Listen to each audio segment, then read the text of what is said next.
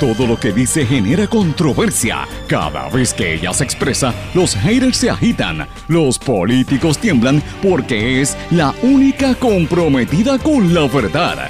Periodista, bloguera, relacionista licenciada, analista de la noticia, escritora y le dicen la provocadora en las redes sociales. Y ahora comienza en blanco y negro con Sandra Rodríguez Coto. Anexión, asimilación e integración de lo que los PNP no quieren ni se atreven a hablar, lo converso hoy con el estratega político Javier Ortiz desde la capital federal, Washington, D.C. Bienvenidos a su programa en blanco y negro con Sandra para hoy miércoles 8 de diciembre de 2021. Les saluda Sandra Rodríguez Coto, la estadidad del English Only y cómo en Puerto Rico no les dicen la verdad a los estadistas sobre lo que es la asimilación bajo la estadidad, lo converso hoy con el estratega político Javier Ortiz. No se puede perder esa entrevista. Ex candidato independiente a la gobernación, Eliezer Molina, revela más actos de corrupción cometidos por el asesor del gobernador Pierluisi. El ex alcalde Javier Carrasquillo y su banda de maleantes contaminan procesos en municipios, recursos naturales y otras agencias. Caos en ACES con el dinero de los pobres, motín a bordo entre los mismos bandos del PNP y del gobierno por la subasta del PBM para manejar los 44 millones de dólares del plan de farmacia vital. Medios corporativos en operativo para ocultar el caos de la Guardia Nacional y del gobierno, luego de que las autoridades federales los sacaran de administrar las vacunas por cometer irregularidades declaran nula la asamblea del Colegio de Médicos en una dudosa decisión del presidente. Alegan que busca perpetuarse en el poder. Millonarios americanos venden sus hoteles en Puerto Rico, destaca The Wall Street Journal, y otros empresarios que vinieron aquí bajo las leyes 2022 recurren a YouTube a hablar pestes de los puertorriqueños. El FBI afirma que aumentaron las llamadas en confidencias de alegados delitos de corrupción y crean un task force con agencias estatales. Refieren a la legisladora Mariana Nogales al Departamento de Hacienda en la campaña para atacarla, pero callan ante lo que ocurre en Cataño. Nogales dice que no tiene nada que ocultar. Colomer sigue en la Comisión Estatal de Elecciones, pero quiere que lo premien con nombramiento al apelativo. Y dicen que venden la obra más cara por NFTs, pero no es correcta esa información. Vamos a hablar de estas y otras noticias hoy en Blanco y Negro con Sandra. Este es un programa independiente, sindicalizado, que se transmite a través de todo Puerto Rico en una serie de emisoras que son las más fuertes en cada una de sus regiones por sus respectivas plataformas digitales, aplicaciones para dispositivos móviles y redes sociales. Estas emisoras son Radio Grito 1200 AM Lares, 93.3 FM en Aguadilla, X61 que es el 610 AM en Patillas, 94.3 FM Guayama, Patillas, toda la zona del sureste y el este del país. WLRP 1460 AM Radio Raíces, la voz del pepino en San Sebastián y a través de la cadena WIAC que la componen 930 WIAC Cabo Rojo Mayagüez, WISA 1390 desde Isabela y WIAC 740 desde la zona metropolitana. Vamos de lleno con los temas para el día de hoy. En blanco y negro con Sandra Rodríguez Coto. Mis amigos, les doy la más cordial bienvenida a este su programa en blanco y negro con Sandra. Hoy es miércoles, mitad de semana, una semana que a todas luces es una semana bastante candente en términos noticiosos y hoy venimos con un programa de contenido robusto. Si ustedes escucharon los titulares, saben que venimos con una variedad de temas que no se quieren tocar ni con una vara larga en la mayor parte de los medios de nuestro país. Y realmente en Puerto Rico hay unos asuntos medulares, unos asuntos importantes que son las prioridades, las preocupaciones centrales para todo el que vive en este país. La primera, la inseguridad. La inseguridad por la, por la criminalidad que nos está arropando, por el narcotráfico, porque los policías están de brazos caídos, la situación está cada día peor. Eh, la segunda, el tema de la falta de, trabajo y de, de trabajos reales los patronos se quejan de que la gente no quiere trabajar después de la pandemia, pero los, los, trabajadores dicen, mira, para ganarme el mínimo y sin tener beneficios no quiero no quiero ser esclavo. O sea que hay una, una controversia en cuanto a eso que nos afecta también en el desarrollo económico. Y la tercera, que es lo más, a mi juicio, más este prioritario, es el tema que nadie quiere hablar, que es el estatus político. Vamos a hablar de los tres temas en el programa de hoy, pero tengo que comenzar con el tema central, que es el tema de la inseguridad en Puerto Rico. Señores, esta mañana se informó de la undécima masacre del año que se registró en el municipio de Sidra, donde cuatro jóvenes fueron asesinados eh, frente a un negocio en la calle Los Oliques del barrio Certenejas en Sidra. Todas estaban armados, aparentemente fue una balacera, unos sicarios se encontraron y se entraron a tiros, los cuatro murieron eh, y el se informó que iba a estar investigando. ¿Por qué yo traigo este tema, señores? Porque la inseguridad sigue siendo nuestra preocupación principal, la gente está asustada y llevamos 11 masacres, prácticamente una por mes el, año tiene 12 meses, llevamos 11 masacres, eso es impresionante. Y a eso añádale los casos de violencia de género, los de niños, y todo lo demás que hemos venido denunciando.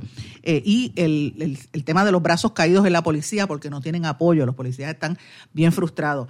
Esto es una situación muy seria. Me preocupa cada vez que dicen, ah, bueno, eran del narcotráfico, como si eso fuese una excusa. Miren, ellos son seres humanos también que merecen vivir y la gente en su, en su alrededor también tiene que tener seguridad qué es lo que está pasando, dónde está fallando el, jefe de la policía y de, y de seguridad pública, que son figuras que miren, ni fu ni fa, porque realmente no dicen gran cosa y no le dan seguridad al pueblo, porque todos tenemos que entender que hay una cuestión de brazos caídos y se ha incrementado el narcotráfico, el tráfico en toda esta región, que no es solamente en Puerto Rico, es en el Caribe, tampoco quieren verlo como algo, o por lo menos en la discusión pública no se quiere ver como algo regional que estas mismas matanzas se están viendo en otras regiones. Así que empezamos el programa con este tema señalando una realidad que está ahí.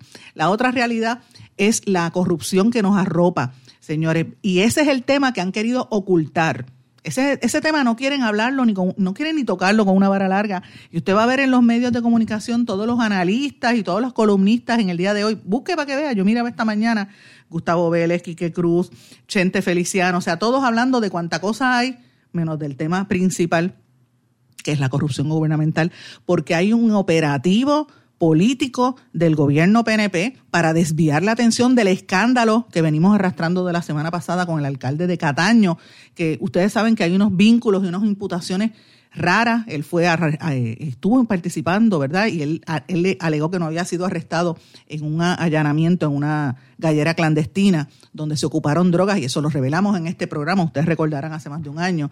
Así que también hay unos vínculos ahí bastante extraños. No quieren tocarlo porque el, exalcalde de Cataño, Félix Elcano Delgado, tiró al medio un montón y hay gente, saben que están asustados porque él estaba alambrado y la gente sabe que va a tocar líderes del PNP y del Partido Popular. Así que ese es el tema central, el tema de la, de la corrupción y vamos a hablar un poquito más adelante incluso de cosas que ha denunciado aquí el ex candidato independiente a la gobernación, Eliezer Molina, que hoy usted no se puede perder lo que vamos a hablar aquí. Vamos a hablar también de ACES, lo que está pasando en, en a nivel eh, de la, del gobierno y la política. Pero quiero hablarles de un tema que nadie quiere tocar ni con una vara larga y también tiene que ver con eso. Me, me, me refiero a la estadidad, porque rápido hablan de la estadidad y del PNP, pero no quieren hablar de lo que es el English only y cómo para tú ser Estado tienes que asimilarte, integrarte para poder hablar de anexión. Aquí ni, ni, desde Ferré quieren tocar este tema. Aquí hablaban de la estadidad jíbara por miedo a que se sepa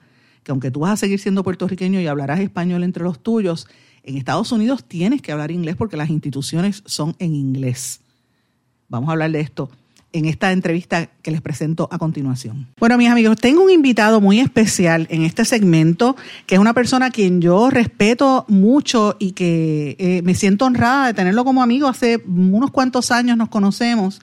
Es un estratega político vinculado al Partido Republicano en Washington, pero bien conocedor de cómo se mueve el mundo, el intríngulo político en la capital federal. Eh, y hemos compartido en varias ocasiones, nos conocimos hace unos cuantos años, además de que había sido una persona que estuvo, eh, ¿verdad? Se especuló que podía haber sido uno de los nominados a la Junta de Control Fiscal, gracias a Dios que no entró ahí, porque de lo contrario no hubiéramos podido estar conversando ahora. Y en línea telefónica tengo desde la capital federal al apreciado amigo Javier Ortiz, estratega político. Javier, bienvenido en Blanco y Negro con Sandra.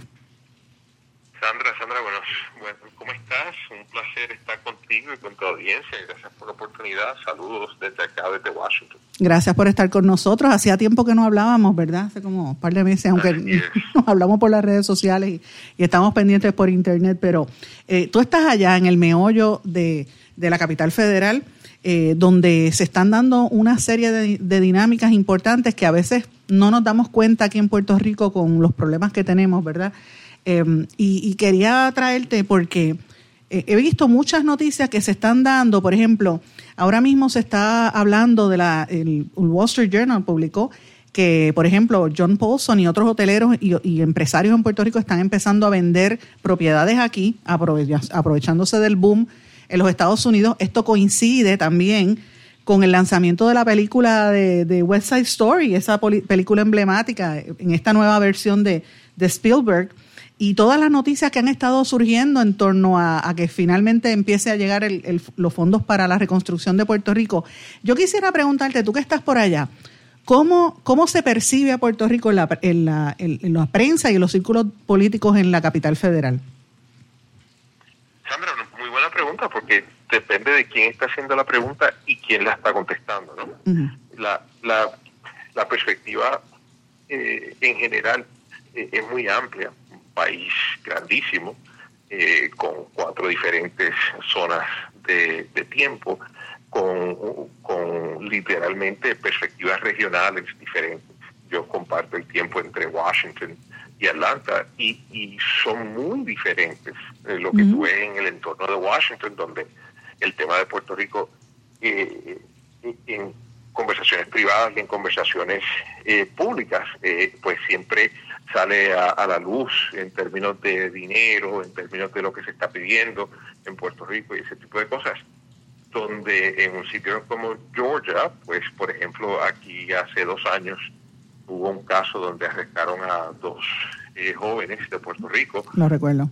porque el gobierno de aquí del Estado se confundió y, y de hecho eh, despidieron a unos, a unos empleados porque creían que eran eh, ilegales. O sea, desde la perspectiva en Georgia, pues no es posible que haya una persona que es americano de nacimiento que no se pueda comunicar en inglés.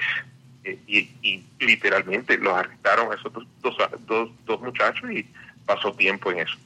Totalmente diferente a lo que vas a oír en, Washington, D.C. o lo que vas a oír en Nueva York, donde hay una, una larga trayectoria de casi 100 años de gente mudándose de, Puerto Rico a Nueva York y, un entorno de, descendientes de gente de Puerto Rico que, por ejemplo, como Richie Torres o Alexandre Ocasio Cortés o otros, que pues le dan una, una perspectiva diferente al que pregunta, el reportero, y al que contesta la pregunta.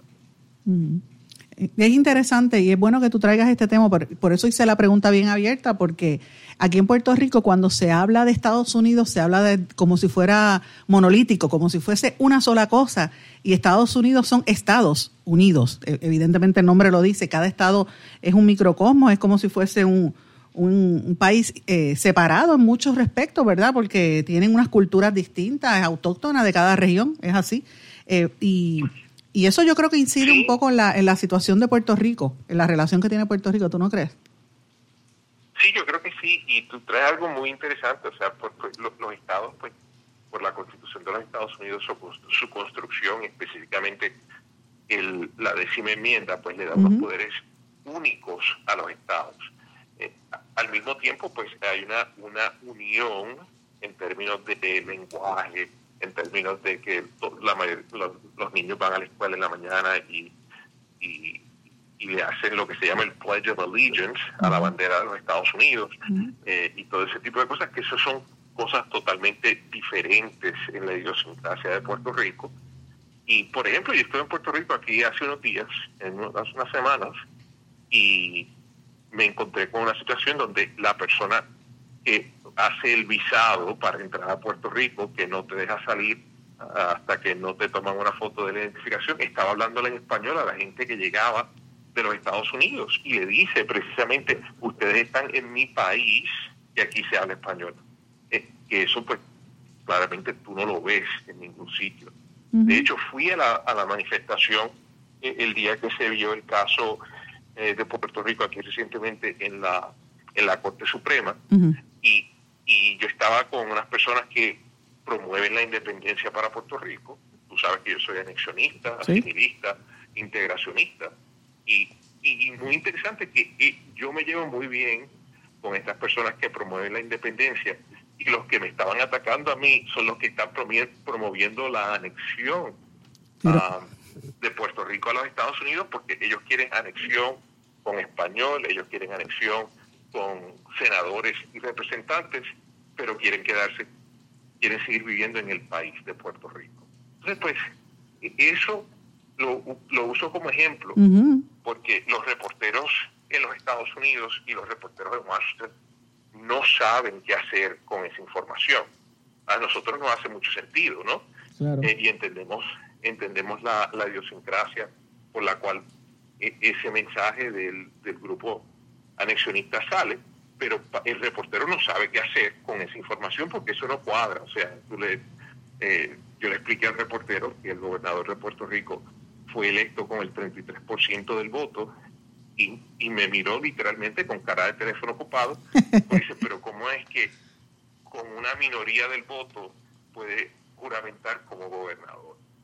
Y cuando le explicas todas las razones, que no las voy a explicar ahora porque todos tus oyentes las la entienden muy bien, pues literalmente dijo, pues podemos hablar de béisbol porque esto es tan complicado que yo no, no, no, no sé cómo escribir esto en, una historia en el periódico. Es interesante esto que planteas y me, me encanta que lo hayas traído eh, porque mucha gente en Puerto Rico eh, cacarea y cacarea y, y, utilizo ese término, ¿verdad? Para hablar sobre cuando hablan del estatus y que si nuestro país, yo digo, pero ¿cómo tú vas a hablar de la, los que promueven el ideal de la estadidad en Puerto Rico? Hablan de ser parte de la nación americana sin las responsabilidades y que esto conlleva y el cambio que esto conlleva. Si tú quieres ser parte de un sitio, tienes que eh, anexarte, eh, tienes que eh, por lo menos hablar inglés, entender el, idioma, aunque tengas unos elementos de tu cultura, aunque cada región de la nación americana tenga su propia cultura y cada grupo étnico y, racial también lo tiene. existen incluso hasta naciones dentro de Estados Unidos, como son las naciones de los nativos americanos. Indígenas. ciertamente, los indígenas. tú, tienes, es, de nuevo, para que no haya ninguna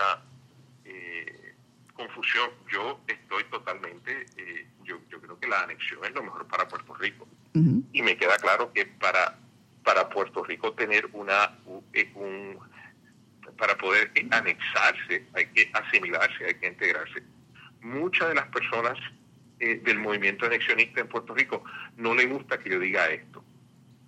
Y, yo he por qué? conversaciones en privado con muchas de esas personas. Es por la cuestión de la, de, la, de, la estadidad jíbara, de ese concepto de la estadidad jíbara. ¿Será por eso? Sí, sí, sí. El eh, yo, yo, yo ese concepto no lo entiendo muy bien, me lo han tratado de explicar. Como tú sabes, yo hace 35, 36, 36 años que no vivo en Puerto Rico. pero, pero la realidad del asunto es que tú no, o sea, cuando tú buscas a todas las personas que que han regresado a Puerto Rico aquí recientemente, eh, que muchos de ellos están en la televisión, que son médicos, que son doctores en, en bioquímica y que están hablando del COVID y están hablando de todas esas cosas. Ellos no fueron a Yale, a Yale o a Harvard o a Stanford eh, y estudiaron en, en, español. Entonces, eh, literalmente, muchas personas me han dicho que los Estados Unidos no tiene idioma oficial. Pues mira, Sandra, el código en el en el título 48 de las leyes de los Estados Unidos, específicamente la sección 892, requiere que la persona que tenga la posición de comisionado residente domine el inglés. Yo no digo eso, eso lo dice el, lo dijo el Congreso y eso está en la ley de los Estados Unidos. Entonces, e, el sistema, eh, pues le previene a la mayoría de los niños que se gradúan de las escuelas públicas en Puerto Rico a poder participar en el sistema político que los representaría en el, en el país en el cual muchas de las personas dependen de las ayudas federales para hacer eso. Entonces, yo no entiendo cómo las personas que promueven la, lo que tú me explicaste, la estadía jíbara, pues cómo ellos pueden promover eso si literalmente lo que le están haciendo es diciéndole a la gente, vas siempre a ser ciudadano de segunda clase. Las personas, tú oyes mucho, eh, usualmente aquí, de hecho, la persona que contrataron en el para representar al gobierno de Puerto Rico en el área de Orlando, que dice, nos tratan como inmigrantes porque no sabemos hablar inglés. Y, y entonces yo, yo eso claramente a mí no me cuadra, porque no hay ninguna razón, recibiendo el 67% del presupuesto del gobierno de, de, las escuelas públicas en Puerto Rico viene del gobierno de los Estados Unidos, que la gente no habla inglés. Si es una, si es que la idea es que Puerto Rico puede ser un estado, anexarse a los Estados Unidos, asimilarse e integrarse sin hablar el lenguaje del gobierno de los Estados Unidos, pues yo no sé cómo se hace eso. Eh, y entonces, eh, pues eh, eso, eso precisamente es lo chocante. Y cuando hablas de la prensa, todas estas cosas que a nosotros, nosotros las entendemos porque las hemos vivido, y ustedes más que yo, a través de los pasados 50 años, pues acá la prensa no entiende eso. No, es importante que, traigas este tema y, y, te agradezco que me he detenido, ¿verdad?, en esta conversación precisamente por eso, porque en Puerto Rico es una hipocresía lo que muchas veces el liderato estadista tiene. Yo me paso diciéndolo constantemente, ¿verdad? Yo respeto lo que cada cual piense, pero si tú vives en Estados Unidos tienes que poder hablar inglés y en Puerto Rico y en cualquier parte del mundo, si tú llevas 12 años estudiando un, un idioma, como se supone que sea el inglés desde los niños de primer grado hasta cuarto año, lo mínimo que debes es dominarlo, tener las destrezas para poder hacerlo. Y la educación ha sido tan floja que o, hay problemas ahí en el, en el proceso de, comunicación, en la educación de los, no sé, de los niños, de los profesores, o, es que hay otros intereses, ¿verdad?, que, que abonan a que en Puerto Rico pues no se desarrolle el aprendizaje de los lenguajes. Llamemos, perdóname que, te interrumpe, pero llamémosle lo que es, o sea, desde la perspectiva de muchos de nosotros que, que hemos tenido la oportunidad de, de ver esto de los dos lados, claramente el idioma es algo importante en Puerto Rico porque es parte de la cultura y es parte de la identidad de la mayoría de las personas en Puerto Rico, incluyendo los que hablan de anexión. Claro. No hay problema con eso. O sea, eso, eso es parte de la identidad de la cultura. Pero, pero estamos hablando del futuro, estamos hablando de los niños, estamos hablando de que es, es insostenible tener el 60 y pico por ciento de las personas en Puerto Rico bajo nivel de, de pobreza, recibiendo eh, dinero del gobierno federal y teniendo una participación laboral de 39, 41%.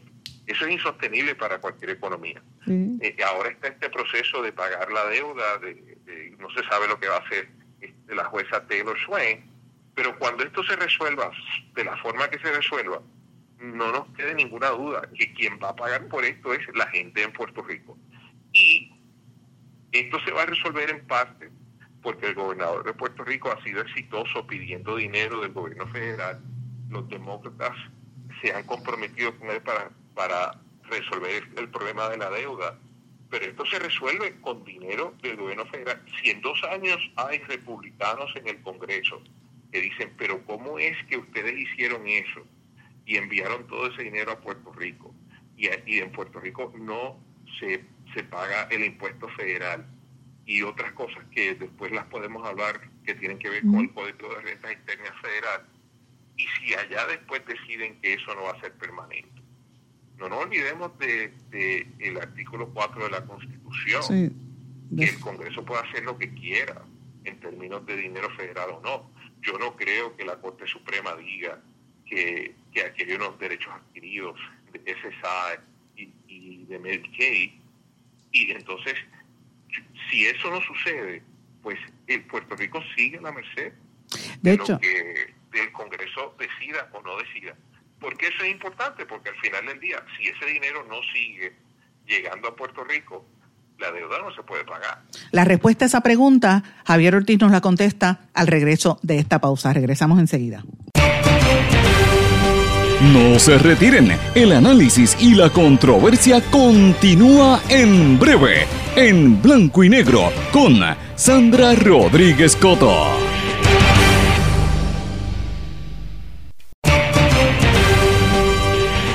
Y ya regresamos con el programa de la verdad, en blanco y negro, con Sandra Rodríguez Coto. Regresamos en blanco y negro con Sandra. Continuamos en esta conversación con el estratega político desde Washington, Javier Ortiz. Antes de irnos a la pausa, le había preguntado a Javier si los demócratas se iban a mantener en el poder o si podría venir un cambio político en las próximas elecciones y los republicanos regresen a asumir el control? Esa fue la pregunta que dejamos antes de irnos a la pausa. Eh, los estudios, los economistas ya prevén que podría haber una segunda quiebra si la situación sigue como va y si hay un cambio de paradigma de gobierno en Washington. Y por lo que yo estoy viendo, este gobierno de Biden está eh, muy dividido, tiene unos problemas sumamente serios. Yo lo veo y lo, lo analizo aquí todos los días, que, que lo estoy viendo repetir unas, unas cosas que criticó en campaña de la administración de Trump, el, el, trato, por ejemplo, y la relación tensa que tiene con China, Estados Unidos con China, entre otros, ¿verdad? Eh, y uno ve eh, esos movimientos políticos allá, y, mi pregunta es, eh, ¿tiene posibilidades el, los demócratas de mantenerse en, en el poder? ¿O es cierto esta percepción que yo tengo de que los republicanos están cogiendo cada vez más fuerza y vienen con más fuerza para las próximas elecciones? Eh, mira, todo esto, de la respuesta a esa pregunta va a depender mucho de lo que los estados hagan y, cómo se redistribuyan mm. los escaños en la Cámara de Representantes. Definitivamente. Eso, eso es lo primero, o sea que todavía, pues, yo creo que en tres o cuatro meses vamos a tener claridad de lo que, de lo, de si los republicanos pueden tomar de nuevo las riendas de la Cámara. Algo similar en el Senado, porque aunque no, no se redistribuyen esos asientos, eh, la realidad del asunto es que estados como Georgia, donde eh, el presidente, expresidente Trump va a hacer campaña en la primaria para la gobernación, donde tiene un amigo que está corriendo para senador, pues eso puede cambiar eh, la, la, perspectiva de los de los votantes en el estado también. Pero pero yo creo que lo más importante aquí y lo que no se habla en la prensa de Puerto Rico es que los demócratas están divididos en los temas de Puerto Rico. Los demócratas están divididos en los temas de Puerto Rico. En lo único que siempre están en la misma frecuencia es en enviarle dinero al gobierno de Puerto Rico o, o a las personas en Puerto Rico, y, dinero que en realidad no promueve el trabajo. y fíjate, más allá de eso, eh, eh, pidiendo la importación de personas a Puerto Rico para trabajar, con una participación laboral tan pequeña, con, con toda esta, todas estas personas en asistencia económica del gobierno federal, la respuesta correcta de la administración de, que tiene Puerto Rico hoy es pedirle al gobierno federal que dejen entrar a, personas de la República Dominicana, México ya entraron para trabajar en la agricultura y de Colombia para trabajar en la construcción. Y entonces, es una situación muy, muy complicada, porque e, eso al mismo tiempo donde la administración de Biden está diciendo que en la frontera con México van a devolver, van a regresar a la gente que está entrando ilegalmente a, los Estados Unidos para que esperen en México. Tú hablabas del presidente Trump. Eso se empezó bajo la administración del presidente Trump y al presidente Biden no le ha quedado otro remedio que utilizar las mismas herramientas sí, está repitiéndolo. que estaba utilizando Trump. Definitivamente. Pero fíjate qué interesante esto que planteas, es lo que, lo que yo vengo diciendo realmente. O sea, Puerto Rico, eh, estos son los temas que no se discuten.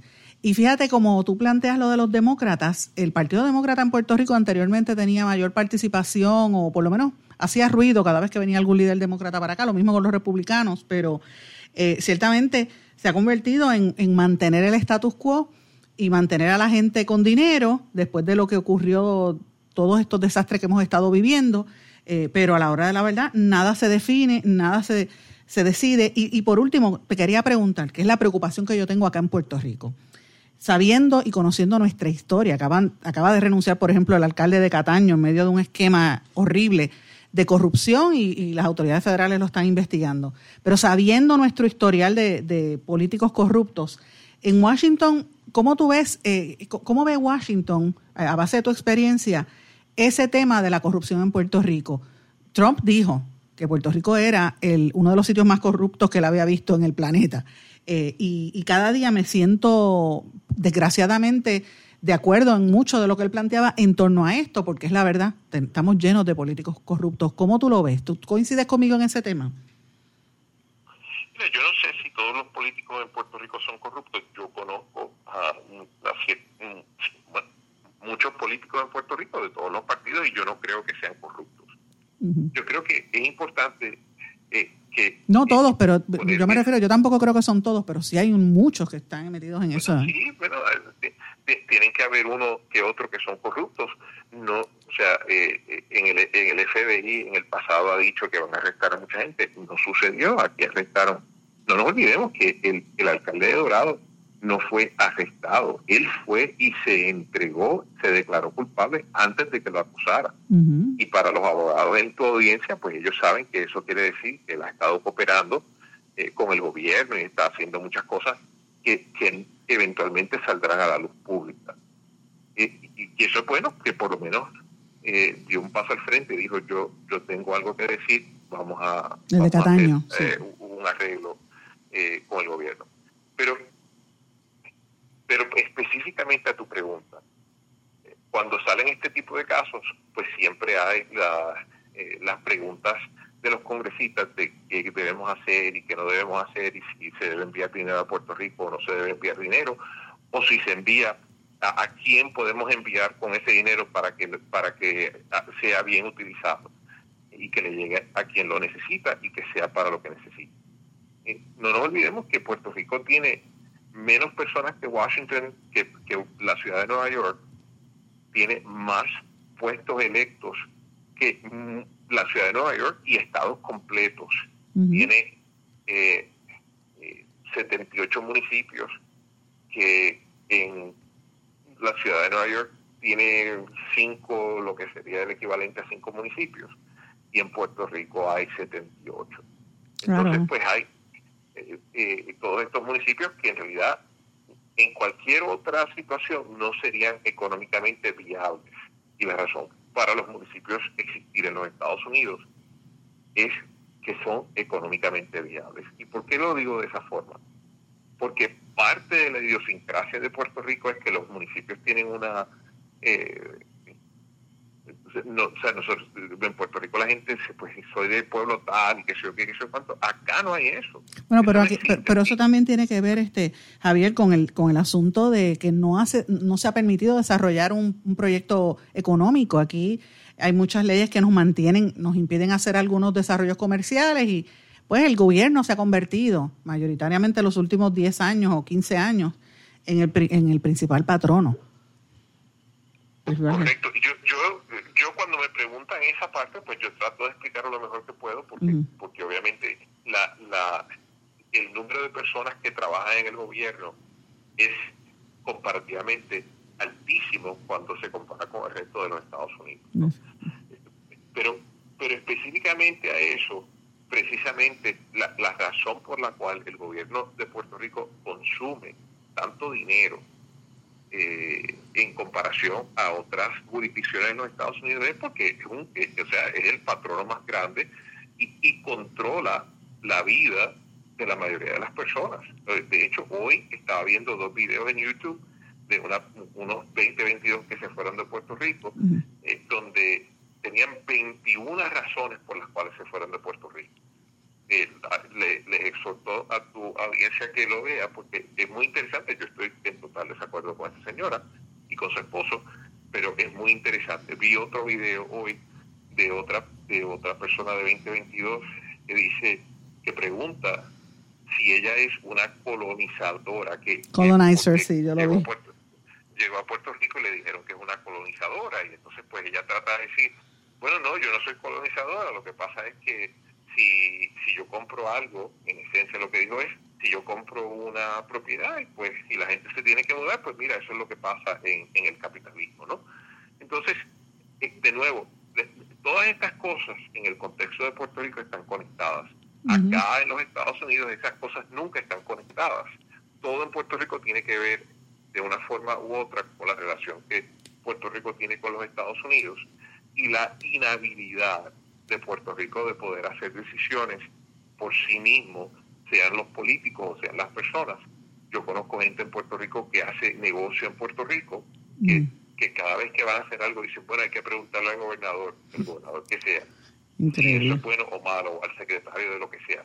Y digo, pero tú haces negocio en la Florida, sí. Y en la Florida tú le vas y le preguntas al gobernador, no, no, porque allá no hay que preguntarle a nada. Pero si hago algo en Puerto Rico, pues tú sabes, porque si lo hago sin permiso, pues tú sabes, me quitan los permisos, no me los dan los permisos. te castigan. O hay que contratar al gestor para los permisos. Entonces, e, es una, una situación totalmente ajena a la idiosincrasia de los Estados Unidos. Hay que, pero, pero ajena, pero Javier. reportar en la prensa pero ajena, ajena, Javier, ajena y, provocada por lo mismo los Estados Unidos, porque le ha convenido a los Estados Unidos mantenerla, la realidad. De lo contrario, eh, si, si Estados Unidos no le fuese conveniente, no hubiera actuado hace tiempo, pienso yo. Yo, yo, no, yo no necesariamente comparto esa opinión contigo, porque, porque es, es ajena en el hecho de que esto es único, o sea, lo que sucede en Puerto Rico es único, fíjate. Sí, es cierto 48 USC 891. El título 48 es el que rega con todos los territorios. La única persona, el la única persona que se trata como un, eh, en esencia, como un embajador, miren, no me lo crean a mí, léanlo, 48 USC 891 dice que el comisionado, él o la comisionada residente eh, va a recibir eh, ¿cómo es que dice en inglés? Eh, reconocimiento eh, por el gobierno de los Estados Unidos después de presentar su certificado de elección al Departamento de Estado de los Estados Unidos. La Isla Vírgenes no hace eso, Guam no hace eso, o sea, los, los delegados de, de ninguno de los otros territorios tienen que hacer eso. Entonces, esa construcción desde el principio, desde los 1900, que tiene Puerto Rico vis a vis los Estados Unidos, pues en, Puerto Rico, sí, yo estoy de acuerdo contigo, se han creado todos esos problemas en parte por las decisiones que se hacen en Washington. Y en Washington, pues la gente va eh, de Puerto Rico, va a pedir, y, uso esa palabra a propósito, va a pedir ciertas cosas del gobierno de los Estados Unidos en el contexto de Puerto Rico que no cabe en ningún sitio en la política o en, o en la forma de pensar del político de los Estados Unidos. Y hoy salió la legislación de, de, defensa de los Estados Unidos. Y, y, dice Puerto Rico en un montón de sitios y, y, es bueno para esto Puerto Rico es un estado, para esto Puerto Rico no es un estado. Y, y esa, eso es complicado, o sea Puerto Rico tiene, eh, Puerto Rico es el territorio más con más población que tiene los Estados Unidos. Y es el menos el menos que entiende el Congreso y el pueblo americano como eh, total. Y en parte el menos que tiene representación, pero por eso es importante tener gente que por lo menos trate de orientar un poco como tú haces y algunos otros de, todos los sectores ideológicos en la capital federal. Javier, siempre es un placer hablar contigo, se me va el tiempo a las millas, me ha ido a las millas. Bueno, un, placer y qué bueno estar contigo y espero, espero que podamos eh, hablar en el futuro. Igualmente, siempre podrás hacerlo, tienes las puertas abiertas aquí y aunque difiera, vamos a diferir en montones de cosas, pero con mucho respeto como siempre. Cuando estés por Puerto Rico, avísame para que nos veamos eh, y podamos hacer la conversación en persona. ¿Qué te parece? Muy, muy, una gran idea, eh, mucho, mucho cariño, mucho siempre. a ti y aunque, aunque no coincidamos en muchas cosas, te quiero igual. Igualmente, igual acá, igual acá. Que la pases bien y que tengas una muy buena Navidad eh, y unos próximos días de, de festividades bonitos junto a los, tus seres queridos. Gracias, como se dice aquí, Merry Christmas. Merry Christmas and, and Happy Holidays, como dicen los americanos. Happy New Year. Happy New Year. Voy a una pausa, regresamos enseguida. Regresamos enseguida, gracias Javier. No se retiren, el análisis y la controversia continúa en breve, en blanco y negro, con Sandra Rodríguez Coto. En mi pueblo se chinchorrea bien duro. Aquí me cubre mi plan médico y en tu pueblo también. En mi pueblo es donde tenemos las mejores vistas. Aquí cubre mi plan médico y en el tuyo también. En mi pueblo se goza de verdad.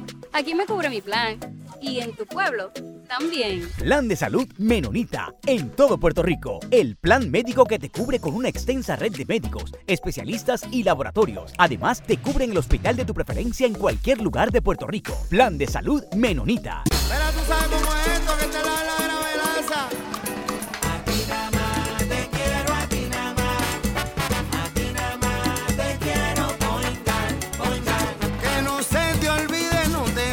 a olvidar. Márcalo, márcalo, yo quiero poingar. Ana, muchacho. Mira, márcalo sin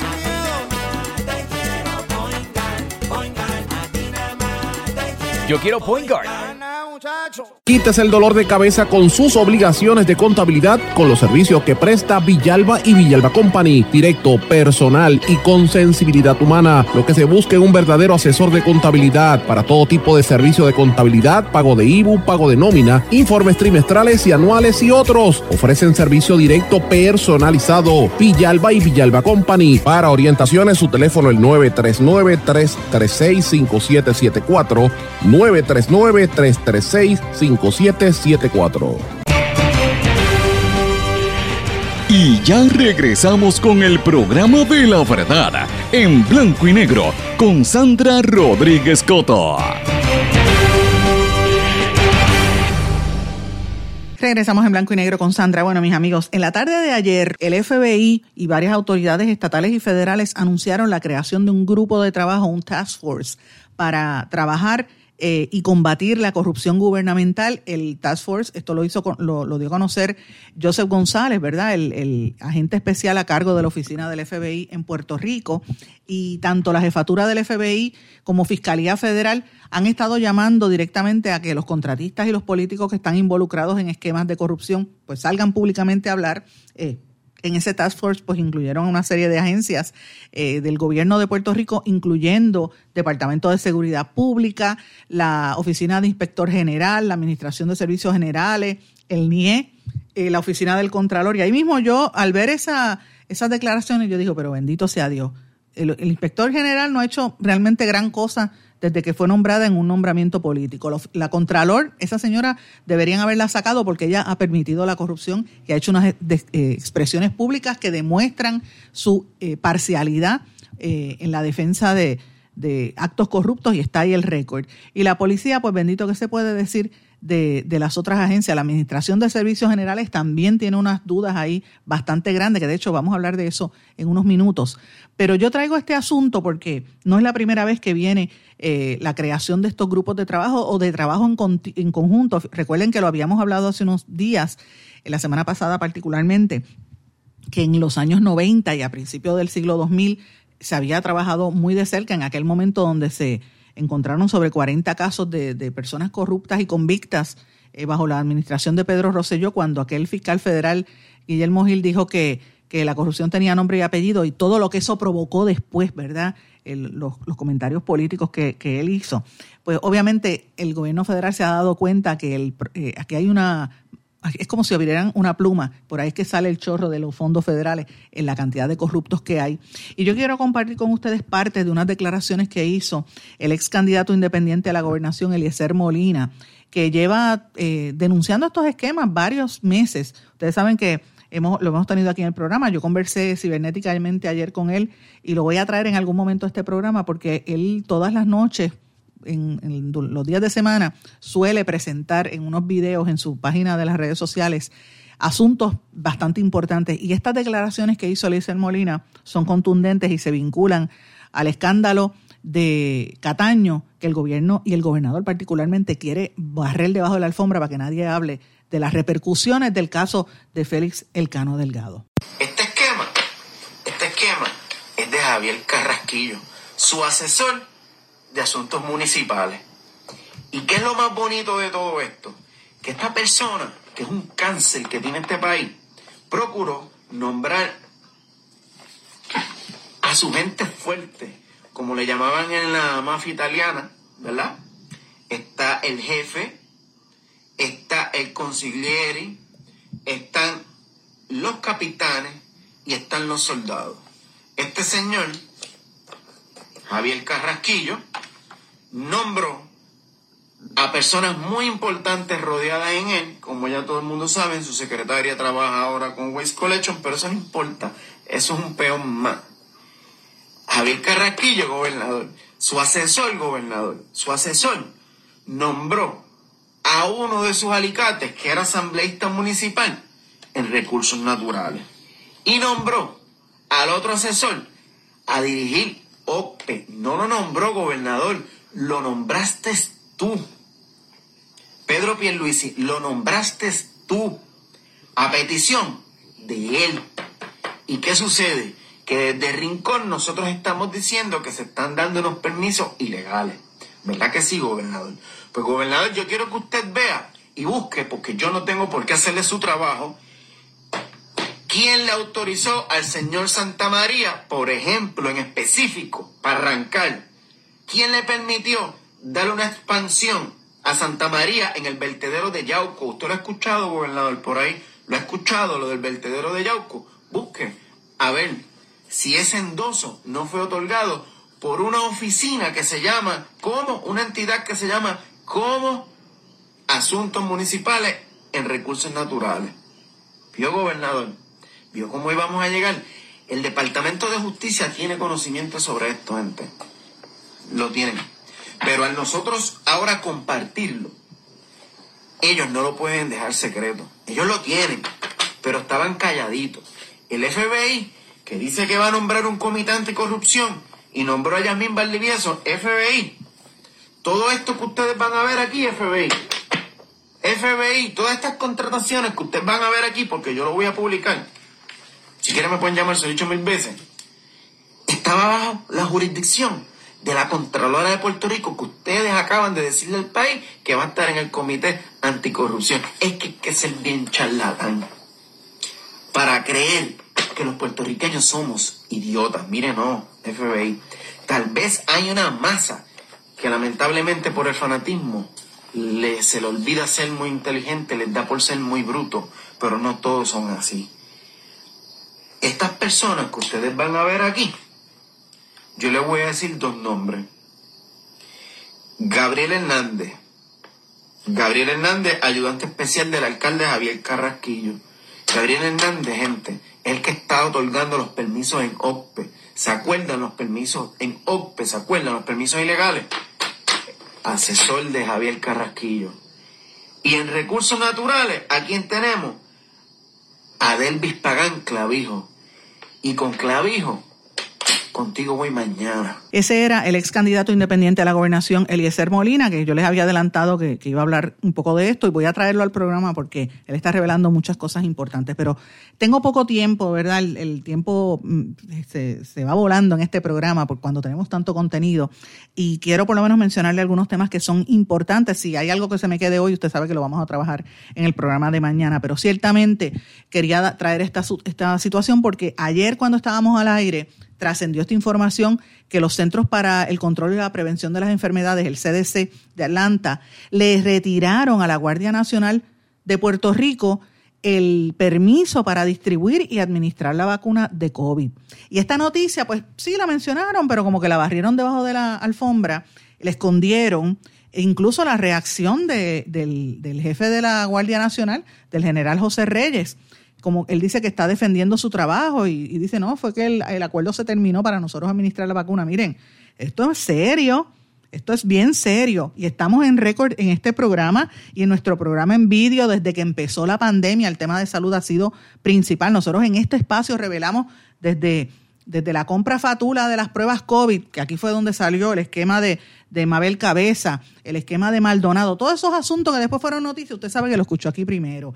Y llevo meses hablando del tema de la Guardia Nacional y de los, del manejo que se le había otorgado bajo Wanda Vázquez a José Reyes en este programa varias veces. Usted sabe, los que nos siguen saben que lo hemos hecho. Cuestionábamos cómo el general estaba como el arroz blanco en todas partes. E incluso le robaba el, protagonismo a quien debe ser el portavoz principal en salud, que es el secretario de salud, el doctor eh, Carlos Mellado, que por cierto, Carlos Mellado está medio callado en los últimos meses, ha bajado la diapasón porque la estrategia es tratar de controlar el, el COVID, decir que todo está mejor y darle esa autoridad a la jefa de epidemiología, es la que está hablando, cuando hay todavía serios cuestionamientos con el manejo de los fondos del COVID, que lo hemos estado cuestionando aquí, hemos estado cuestionando desde el día uno dónde se está repartiendo el bacalao. Y ustedes saben que tuvimos de entrevista a la presidenta de Voces, que es una organización que está vacunando lleva toda la vida vacunando a nivel privado, eh, y han estado trabajando de la mano con el Departamento de Salud y con la Guardia Nacional en estos procesos. Pero el hecho de que la entidad federal le haya quitado la autorización a la Guardia Nacional es una vergüenza en cualquier lugar. ¿Por qué lo quitaron? Mire, la alegación que dicen es que estuvieron vacunando a menores de edad sin tener la autorización. Señora, la información que nosotros venimos oyendo, ¿verdad? Es que son otros problemas. Yo no voy a decir al aire lo, la información que hemos recopilado, ¿verdad? Hasta que no tenga el documento, pero hay otra serie de irregularidades que vincula a la Guardia Nacional. Y recordemos que la Guardia Nacional estaba como el arroz blanco, limpiando caños, dando tránsito, este, recogiendo gomas el, y, y, llevándolas ilegalmente a un depósito de gomas, que también lo denunció aquí una, una senadora, ustedes recordarán, ¿sabes? Eh, es unas irregularidades serias eh, y venimos arrastrando el pasado de la Guardia Nacional. Y yo pensaba que eso había cambiado con Reyes, pero ciertamente vemos ese esquema ahí. Eh, y, y, me parece que es momento de que haya transparencia. El secretario de Salud debería salir públicamente y no solamente explicar qué pasó ahí, sino también dar a conocerle al país cómo se está repartiendo el bacalao y cuánto dinero le están otorgando a la gente, para que no siga pasando, por ejemplo, lo que denunciamos en este espacio y después se convirtió en noticia en Utuado, que el alcalde ha utilizado eso para para hacer otras, otras cosas que no tienen nada que ver con el, el, el COVID y la pandemia. Señores, otro tema importante, eh, la delegación del Partido Nuevo Progresista en la Cámara de Representantes cumplió su prometido y, y eh, siguió detrás de Mariana Nogales, refirieron a la legisladora, al Departamento de Hacienda, para que la investigue a nivel contributivo si utilizó las corporaciones familiares para evadir el pago de contribuciones. Ustedes saben que a Mariana Nogales ella misma fue dijo que, ups, se le olvidó añadir eso en su informe financiero y ella misma se sometió ante el Comité de Ética que le impuso una, una reprimenda pública y una multa de dos mil dólares que ella dijo que era muy alta. Eh, yo tengo que mencionarles que eh, conozco a Mariana Nogales hace muchos años antes de ella ser política, no voté por ella, no pertenezco a su partido, pero reconozco que es una figura que ha estado fiscalizando el problema de los malos manejos del gobierno. Y para el PNP ella es un, un, target, una enemiga. ¿Por qué? Precisamente porque es vocal y porque los, ha señalado en sus irregularidades y en su corrupción la gente de gobierno, por eso la atacan, por eso es que, por ejemplo, Tomás Rivera Chats dice que Mariana Nogales es, es eh, socialista en Rincón cuando protestaba por las playas allí en Rincón y, y, capitalista en la playa y sus propiedades en Humacao. Miren que, esa, frase tan emblemática, pero ciertamente hay mucho de macharranería y de machismo en todos esos ataques que van contra ella, lo han hecho en el pasado contra otras mujeres. De momento pienso en, lo que le hacían, los ataques que le hacían a, a la ex alcaldesa de San Juan, Carmen Yulín Cruz, eh, cuando obviamente sus ejecutorias eran bastante nefastas, pero los ataques eran virulentos y eran bien machistas. Y en este caso de Mariana Nogales, yo lo veo desde ese punto de vista. Ella dice que, que no hay nada que ocultar y que sigue hacia adelante. Así que esto es parte de lo que quería mencionarles en el día de hoy. Otro de los temas importantes, el juez eh, Francisco Rosado Colomer, que trabajó en la Comisión Estatal de Elecciones en, en, la, la debacle que fueron las últimas elecciones, quiere que lo premien y quiere que le den un puestito en el tribunal apelativo, claro, son 12 años en el puesto. Obviamente él está ahora mismo enfrente un recurso que radicó el, el, partido Proyecto Dignidad en el que argumenta que tanto él como Jessica Padilla deberían salir de la jefatura de la comisión porque sus eh, puestos vencieron en el verano. Así que veremos a ver qué va a pasar allí, pero él está buscando que lo acomoden. Señores, el tiempo me está traicionando. Yo quería hablar de lo que está pasando con los americanos que se van de Puerto Rico y nos critican a través de las redes sociales, pero me comprometo que lo haré mañana, en el programa de mañana. También pendiente a la noticia que trascendió sobre el tatuador puertorriqueño, el artista Juan Salgado, que vendió su primer NFT, Non-Fungible Token, por 32 mil dólares. Dice que es el artista local con la venta más cara de su primer arte digital o pieza Génesis, como se le conoce en el mundo esto de los bits, de los, ¿verdad? de los criptoartes. Yo tengo que aclararle al nuevo día no es el primer artista puertorriqueño y ni, ni, siquiera es el más alto. Hay otro artista, Carlos Marcial, puertorriqueño, hijo de la profesora Marielba Torres, eh, profesora y escritora de la Universidad de Puerto Rico.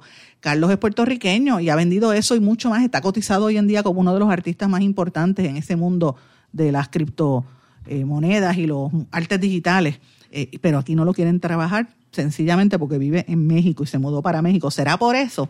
Pregunta que nos tenemos que hacer. Vamos a hablar de eso más adelante en, en, algún momento esta semana, pero mis amigos, el tiempo me traiciona. Yo tengo que irme, no me queda más tiempo.